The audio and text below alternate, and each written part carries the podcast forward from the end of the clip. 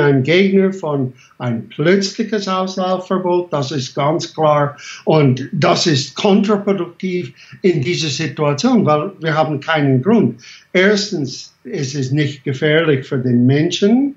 Also Katzen können die Virus nicht auf Menschen übertragen, aber die Menschen können es auf die Katzen. Und auch es ist äußerst selten, dass Katzen es auf andere Katzen draußen äh, übertragen würden, weil sie sind eigentlich immer noch, wenn sie draußen sind, Einzelgänger.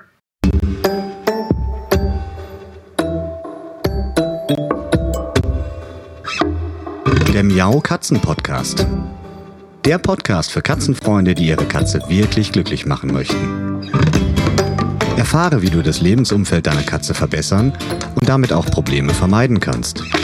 Lerne, was deine Katze für ihr Wohlbefinden braucht und lausche schnurrigen Themen für dich und deine Katze. Hallo und herzlich willkommen zu einer neuen Folge Katzenpodcast. Ja, in den letzten Wochen hat sich einiges getan und auch seit der letzten Katzenpodcast-Folge hat sich einiges getan, denn da draußen treibt das neuartige Coronavirus sein Unwesen. Ich habe aus diesem Grund mit dem Verhaltensbiologen und Katzenexperten Dr. Dennis Turner gesprochen, denn die Thematik betrifft mittlerweile auch unsere Katzen und das Zusammenleben mit unseren Katzen. Im Interview geht es unter anderem um eine Pressemitteilung, in der empfohlen wurde, Freigängerkatzen vorsorglich nicht mehr nach draußen zu lassen und warum das keine gute Idee ist und was eine Umsetzung dieser Empfehlung für dramatische Folgen haben könnte. Darüber habe ich mit Dennis Turner im Interview gesprochen. Viel Spaß. Hallo? Hallo. Hallo, Herr Turner. Guten Tag. Hallo. Wie schön, dass das so spontan geklappt hat. Ah, genau. Es ist gerade gut da am Samstag. Ich muss nur die Lautstärke ein bisschen höher einstellen. Okay. Und äh, so glaube ich, ich höre besser jetzt. Okay, wir probieren das Ja. mal. Sehr Wunderbar. Ja, vielen lieben Dank, dass Sie so schnell zugesagt haben. Was mich natürlich brennend interessiert, ist, was Sie dazu sagen, was die, Sie davon aus ähm, fachlicher Sicht, ähm, was Ja. Sie davon halten. Ähm, ich persönlich war ehrlich gesagt ziemlich geschockt, als ich diese Pressemitteilung gelesen habe, vor allem zu dem jetzigen Zeitpunkt, wo man ja noch gar nicht so viele Details weiß. Man forscht natürlich wie verrückt, aber letzten Endes ist es natürlich ein total heißes Thema. Ja. Und das Risiko, dass Katzenhalter nun sagen, okay, ähm, jetzt müssen wir unsere Katzen alle nach drinnen holen, was das für Ja. Konsequenzen haben kann, das stelle ich mir dramatisch vor. Ja. Also ich habe beide Homepages angeschaut, den Sie mir geschickt haben. Also die ursprüngliche vom, äh, äh, wie heißt das, äh, Vom, Feline. ZZ, vom ZZF. Ja, genau. und auch Freie, äh, Freie Universität Berlin, alle Informationen dort angeschaut. Ich muss auch sagen, ich war äh, früher während drei Jahren äh, in der Direktion, also Direktionsmitglied von dieser äh, Callisto-Projekt von der EU-Kommission über Heimtiere und äh, Zoonosis und so weiter. Und ich habe das auch nachgeschaut, was dort von der Virusgruppe gesagt worden ist. Und ist überhaupt nicht eigentlich über Coronaviren gesagt. Es sind andere Viren, die viel, viel gefährlicher sind, sowohl für die Tiere als auch für Menschen. Äh, und die Corona sind praktisch nicht erwähnt dort. Jetzt, was ich insgesamt äh, meine, wir, wir wissen schon, äh, dass Katzen die Covid-19, also der Coronavirus, diese neue, ähm, von Menschen bekommen. Das ist belegt. Aber dass Katzen es Menschen übertragen, ist überhaupt nicht belegt, beziehungsweise wird meistens verneint, dass das nicht ein Problem ist. Äh, was Katze zu Katze machen können, ich zweifle, dass das passiert häufig, wäre auch eventuell ein Grund, Katzen hinein äh, drinnen zu behalten. Ich zweifle daran, weil Katzen, wenn sie draußen sind, sind eher Einzelgänger. Und sie meiden den Kontakt mit anderen Katzen. Drinnen, wenn sie sozialisiert sind, hat es andere Katzen im gleichen Haushalt, dort haben sie Kontakt. Aber draußen, auch gut sozialisierte Katzen meiden den Kontakt mit anderen, der engeren Kontakt mit anderen Katzen. Darum glaube ich, das kann kein äh, zutreffender Grund, Katzen drinnen zu behalten. Im Weiteren es gibt äh, ohne einen Antikörpertest und äh, die Forscher auf der ganzen Welt arbeiten sehr fest, äh, um einen Antikörpertest äh, zu entwickeln. Äh, man weiß nicht, äh, ob der Mensch auch ohne Symptome eventuell den Coronavirus hat.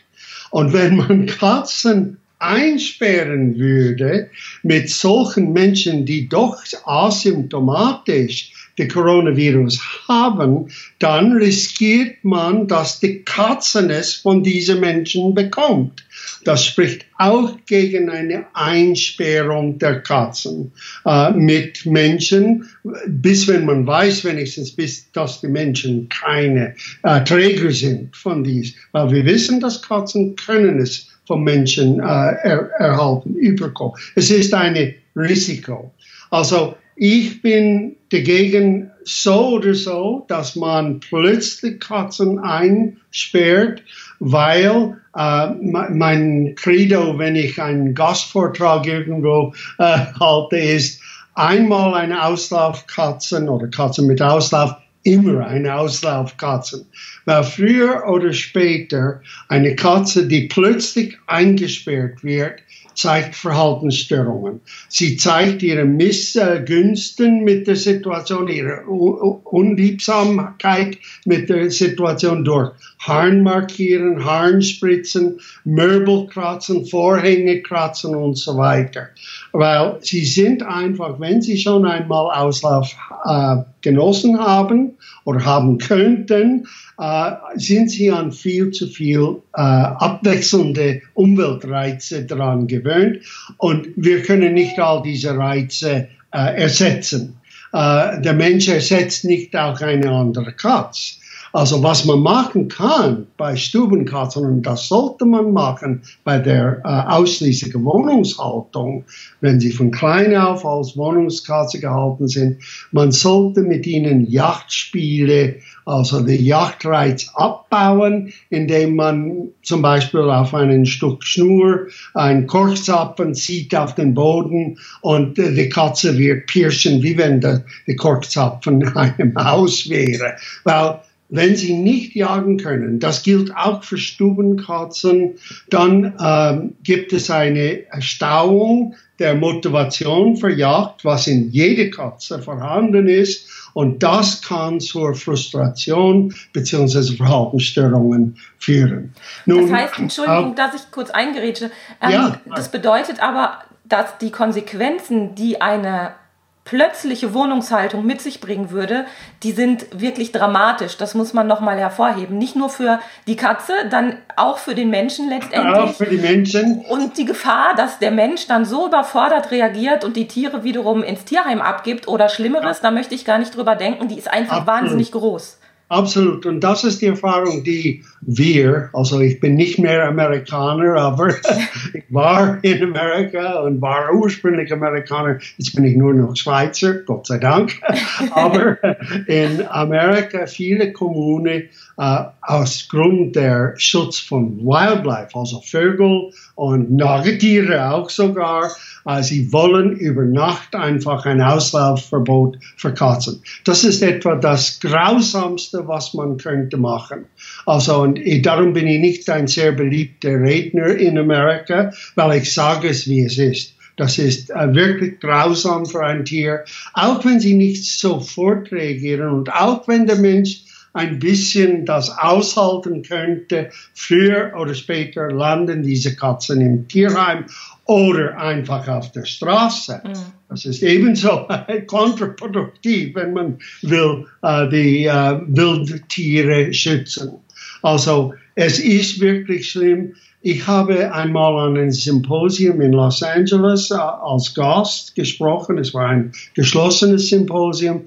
Und ich sagte, wenn man das machen will in einem Kommun, müsste man eine Übergangsfrist äh, festsetzen, festlegen und mindestens fünf Jahre müsste das sein, dass man es schrittweise einführen könnte, allermindest ein Jahr.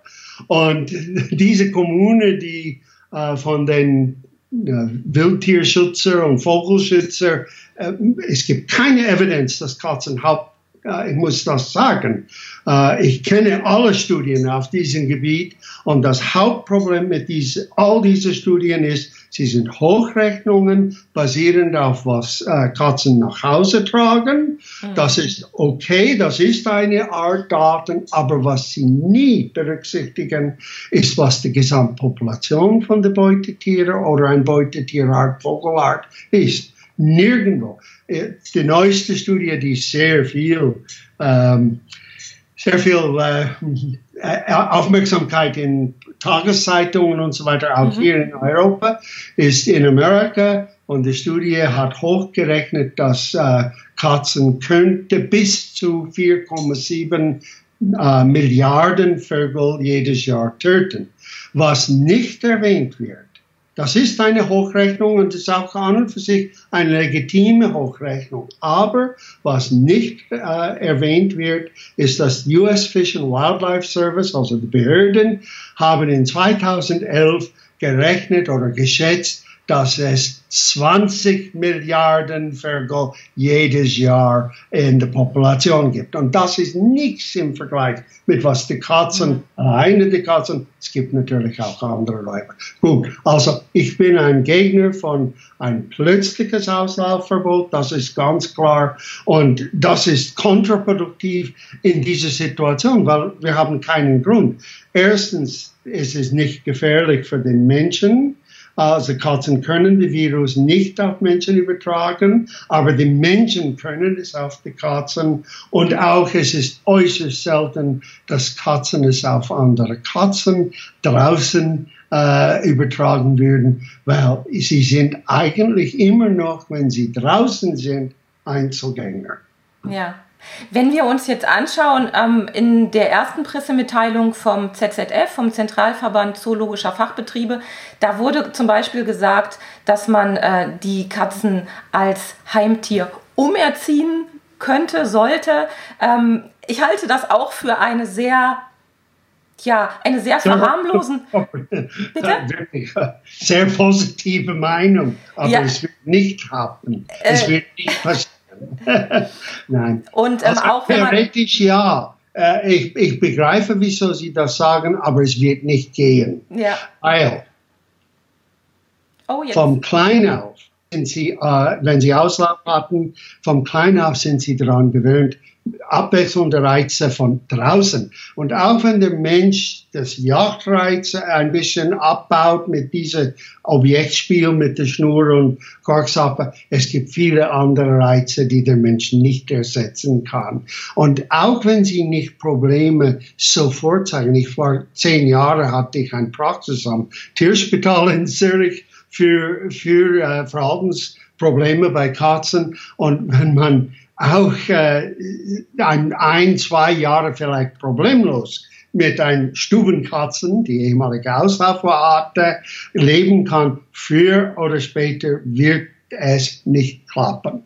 Es wird Probleme geben. Und das ist sehr schlecht für die Umwelt und sehr schlecht für die Katze. Und auch sehr schlecht für die Menschen. Ja. Also sie lieben ihre Katzen. Mhm. Wenn ähm, das wirklich so gemacht werden würde oder der Grund, warum man das so vorschlägt, das scheint für mich so ein bisschen voreilig aus den Menschen herausgekommen zu sein, so nach dem Motto, oh, da gibt es jetzt eine Gefahr, wir können ihn alle nicht sehen, es gibt für Menschen Einschränkungen, jetzt lesen wir mal hier und da und suchen uns so ein paar Studienbrocken zusammen, die gar nicht ja. so weiter geprüft sind. Ich habe so den Eindruck, dass da auch ein bisschen falsch voneinander abgeschrieben wurde oder äh, falsch interpretiert wurde, wurde sagen wir es mal so. Ich, ich gebe Ihnen ein Beispiel. Der einen Studie also erwähnt der, der ursprüngliche Studie im Nature.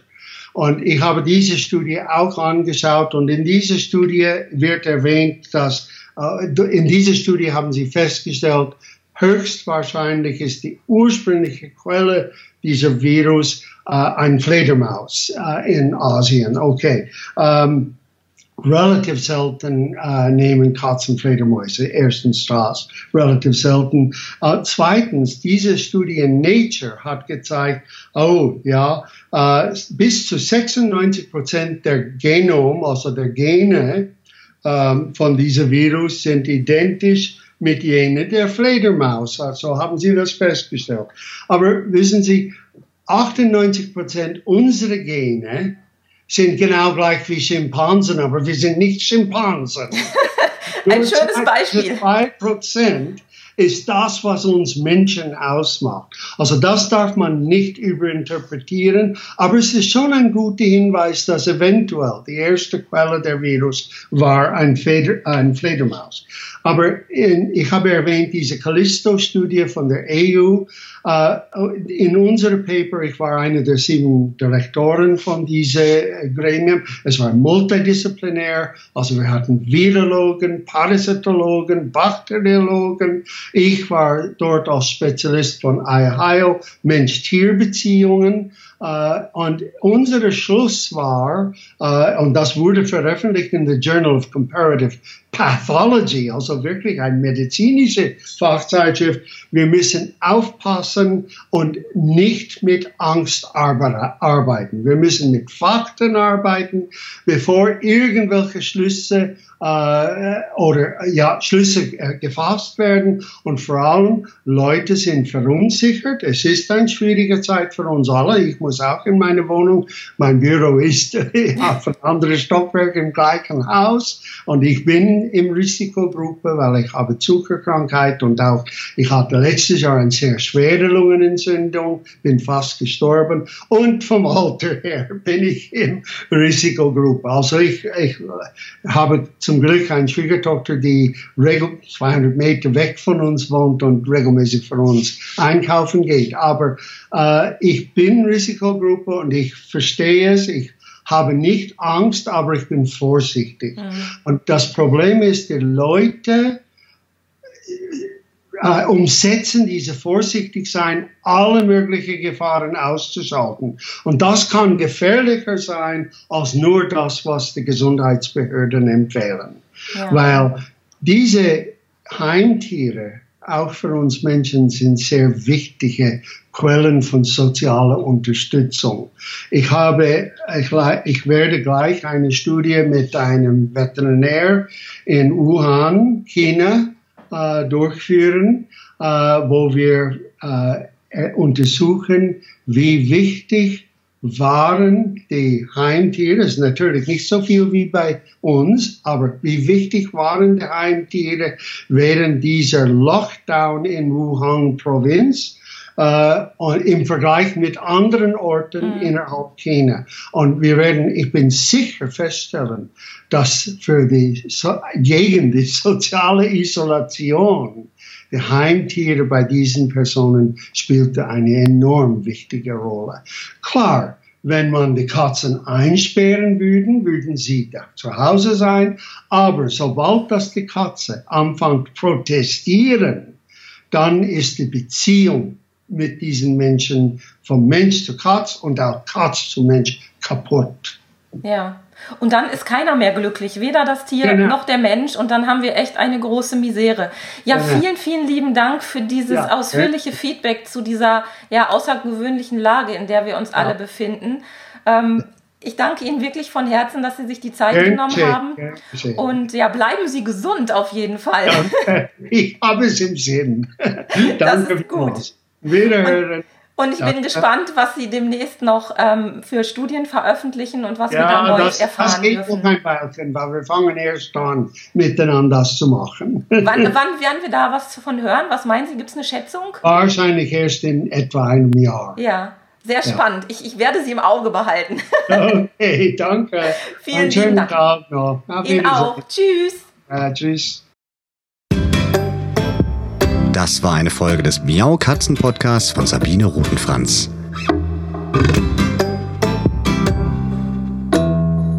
Weiterführende Informationen zur Sendung findest du im Internet auf www.katzen-podcast.de.